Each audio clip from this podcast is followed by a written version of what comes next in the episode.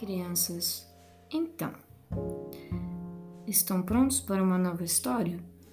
A história de hoje é uma história que, bom, fez muito parte da minha infância e de muita gente da minha idade, assim. E até hoje se fala sobre essa história, que é Peter Pan na Terra do Nunca. Então, vamos lá.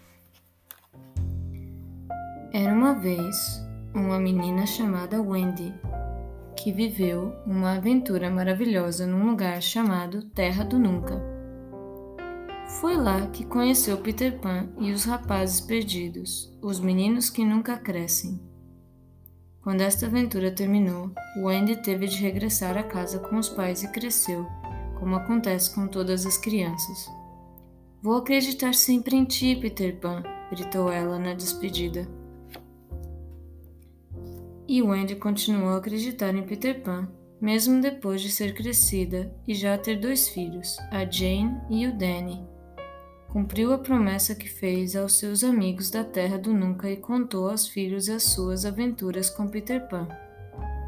Jane ficava encantada com as histórias que a mãe contava e sonhava fazer um dia uma viagem à Terra do Nunca. No entanto, a felicidade da família foi interrompida pela guerra. Jane ficou muito triste quando o pai se alistou no exército. Tens de ficar aqui para cuidares da tua mãe e do Danny, disse-lhe o pai quando partiu. Apesar de ser pequena, Jane levou muito a sério as palavras do pai. Tendo em conta os tempos que corriam, não era de estranhar que Jane pusesse de lado as suas crenças infantis sobre Peter Pan e a Terra do Nunca. Um dia, quando regressava à casa, depois de fazer um recado importante em Londres, Jane e a sua cadela Naná 2 foram apanhadas no meio de um bombardeamento. Meteram-se num abrigo até o perigo passar. Entretanto, em casa, Wendy levou Danny para o abrigo. Mamã, tenho medo. Não gosto dos aviões, nem das bombas, disse ele. Wendy contou-lhe que aquele ruído era provocado pelos canhões do barco pirata do Capitão Gancho, e Danny pôs-se a dançar pelo quarto com o seu boné e a espada a Peter Pan.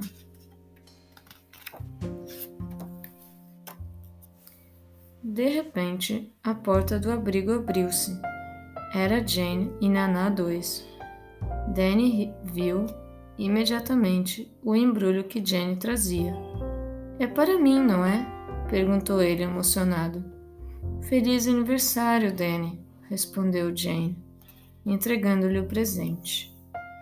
Mas, quando Danny abriu o embrulho, viu apenas um par de meias. Olha, Danny, disse Wendy, fazendo das meias marionetas para o animar, ao mesmo tempo que lhe contava uma história de Peter Pan. Jane sentou-se a um canto, junto ao rádio, e anotou num bloco, que andava sempre com ela, as recomendações do Ministério da Guerra sobre os mantimentos de emergência. Danny estava tão entusiasmado com as brincadeiras que saltou da cama e caiu em cima da Jane. Sem querer, deitou o bloco de Jane na tigela da água de Naná 2. Não tenho tempo para jogos e brincadeiras, disse Jane. Mas antes tinhas, disse Danny. Ia ser a primeira rapariga perdida da história. De volta à casa, Wendy foi abrir a porta enquanto Jane levava Danny para a cama. Ordem de evacuação, minha senhora, disse o guarda dos ataques aéreos. A viagem dos seus filhos está marcada para o comboio de amanhã. Iam levar as crianças para o campo, para que estivessem a salvo dos bombardeamentos da cidade. Wendy subiu as escadas e, muito triste, entrou no quarto de Jane. Promete-me que, aconteça o que acontecer, tomas conta do Danny, pediu Wendy.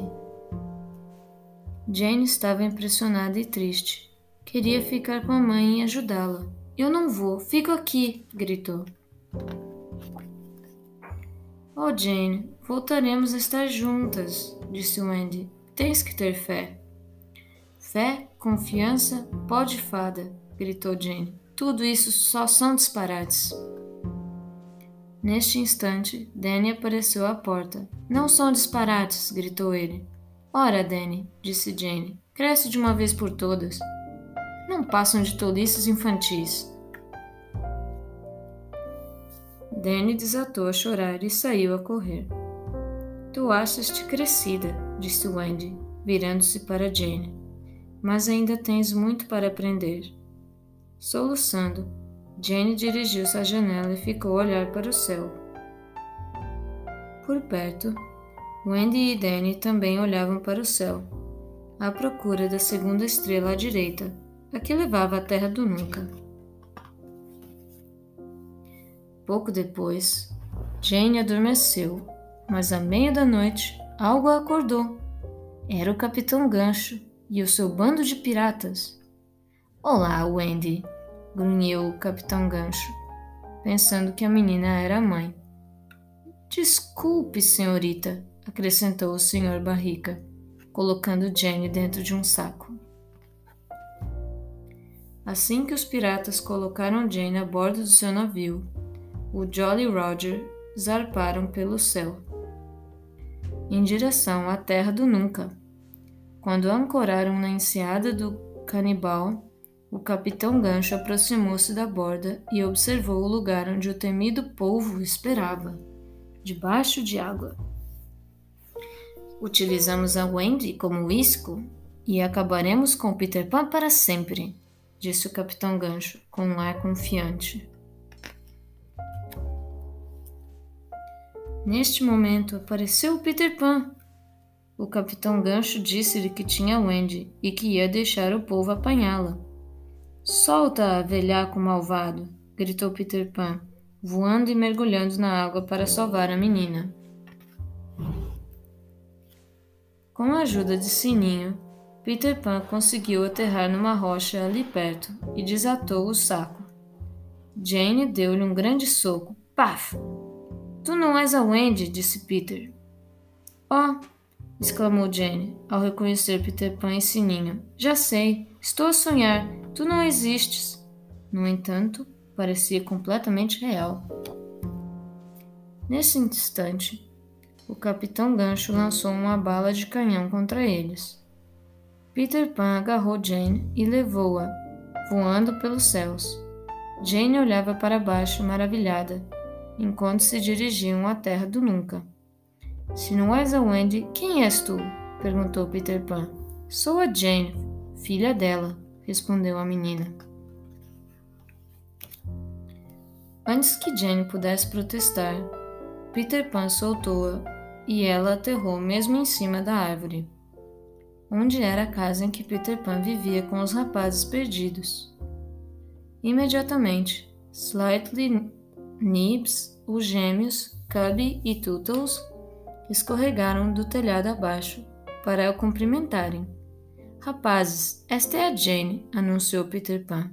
Vai ficar conosco, vai ser a nossa nova mãe e vai contar-vos histórias. Os rapazes perdidos estavam encantados. Tenho de voltar para casa, explicou Jane, triste. O que é que se passa? perguntou Cubby enquanto Jane se afastava. Comporta-se como um adulto, respondeu Peter Pan. Oh! Gritaram os restantes meninos. Jane dirigiu-se a uma ponta da ilha. Construiu uma jangada muito frágil e quando estava a fazer a lista de mantimentos no seu bloco, apareceu Peter Pan. Por que é que tens tanta vontade de voltar para casa? perguntou Peter Pan.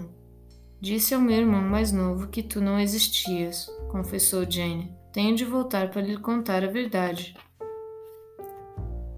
Foi um prazer conhecer-te, Peter Pan, disse Jane, muito educada, estendendo-lhe a mão empurrou a jangada para a água e. afundou-se com ela. A única forma de sair daqui é a voar, disse Peter Pan, amavelmente, enquanto atirava da água e a levava a voar para a terra firme. Então, meninos, essa história é um pouco longa. Portanto, se vocês quiserem me acompanhar, vou fazer um segundo capítulo para que a gente continue essa história e para que vocês não estejam tão entediados, não é? Bom, vamos dormir? Amanhã há mais. Tchau, tchau!